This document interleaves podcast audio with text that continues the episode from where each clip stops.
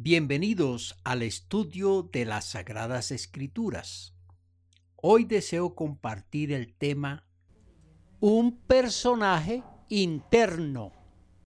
Escuchamos decir que cuando una persona tiene una conducta anormal o rara o malvada, la gente dice, se le metió el diablo, tiene el diablo dentro pero no he oído decir a la gente, se le metió Dios o tiene a Dios dentro cuando una persona tiene una conducta benévola, misericordiosa y sobre todo regenerada.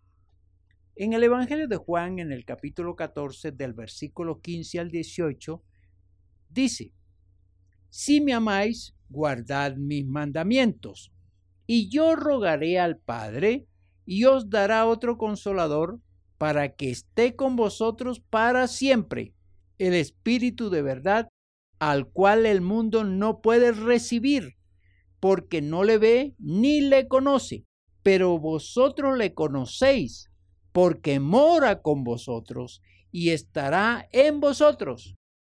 No os dejaré huérfanos, vendré a vosotros. En este texto Jesucristo plantea la incursión del Espíritu Santo en alguien. Es la posesión de este personaje que entra a la persona y por supuesto cambia su conducta y cambia su forma de vivir. Estudiamos esa porción bíblica. Jesús comienza por la condición de tal posesión, cumplir los mandamientos de Él. El Hijo de Dios tiene unos reglamentos que los dictó en la tierra y esos están en los evangelios. A los que confesaban que creían en Él, a los que se llamaban cristianos, a los que decían que Él era su Señor, su Redentor, su Salvador, y que le amaban, debían aceptar y obedecer sus mandamientos. Es decir, quien declara amar a Jesucristo le debe obediencia y quienes le aman podrán recibir a un consolador. El consolador, desde la concepción divina, es el acompañante interno que tranquiliza, que alienta, que guía, que enseña, que limpia, que cambia. Es el Espíritu de Dios que entra a los cristianos cuando invitan a Jesucristo a morar en sus corazones. Al recibirlo, nunca se saldrá. Es una permanencia eterna. El Espíritu de Dios hace una fusión con el Espíritu humano. Solo bajo la solicitud para que entre, Él entrará. Su estadía entonces es notable. Es como un huésped que tiene el poder y la autoridad de organizar y de embellecer el lugar. Cuando entra, libera del pecado, cambia el rumbo carnal, da nueva vida, guía hacia Dios, otorga la adopción como hijo de Dios, impide caer en pecado, intercede en las peticiones al Padre Dios y mantiene la fidelidad al Altísimo. Todas esas son las acciones del Espíritu Santo cuando está dentro de la persona. Y hay más. Muchas son las regeneraciones que ocurren en la persona cuando poseen el Espíritu de Dios. Ya no operan los frutos de la carne, sino los del Espíritu, que son amor, gozo, paz, paciencia, benignidad, bondad, fe, mansedumbre y templanza. Observemos que el Espíritu da una nueva forma de vivir. Así se cumple lo que Jesucristo plantea en Juan capítulo 3, versículo 3 y versículo 5. Es el nuevo nacer, es transformar a la persona. La presencia del Espíritu de Dios le hace una nueva criatura. Pablo lo afirma en 2 de Corintios 5:17. De modo que si alguno está en Cristo, nueva criatura es.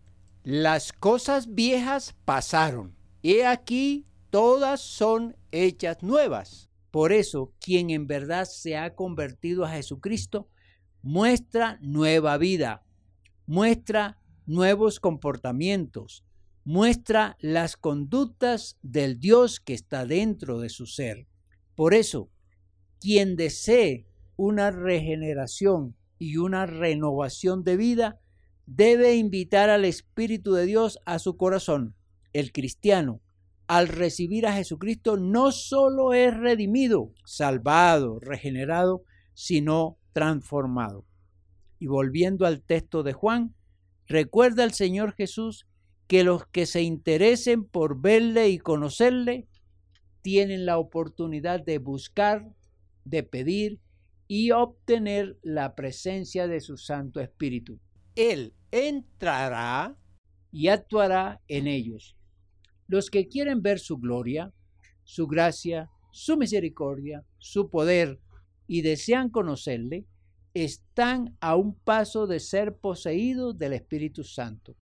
Solo deben pedirle, abrirle el corazón, invitarle. Y él entra gozoso y toma el dominio de la persona.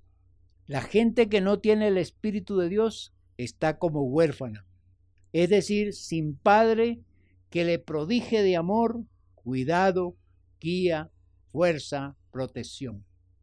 Quien no tiene el Espíritu de Dios está solo, desamparado, desprotegido. Quien no tiene el Espíritu de Dios está necesitado, agobiado, sufriendo. Quien no tiene el Espíritu de Dios vive desordenadamente, con vicios, haciendo el mal, desdichado. Quien no tiene el Espíritu de Dios, Satanás lo usa para hacer el mal hasta destruirlo y llevarlo al infierno. Otra función es que tiene el consolador o el Espíritu de Dios es que nos enseñará todo lo relacionado a Él. Será un maestro que formará en la palabra divina y será también un tutor, recordando todas las obras de Dios, todas las palabras de Él, con el fin de mantenernos informados y alertas. Muchas son las ventajas que trae el Espíritu de Dios para quienes le reciben. Unas preguntas. ¿Sabías esto del Espíritu de Dios? ¿No lo tienes? Te animo hoy a pedir su presencia en ti. Fácil es. Primero, haz una oración y dile que entre a tu corazón. Segundo, dile que te limpie de todo pecado, que te renueve. Dile que te haga una nueva persona. Dile que tome posesión de ti y te dé toda su gracia y todos sus frutos hazlo y verás la gloria de Dios y te verás como un ser nuevo. ¿Quieres escribirnos?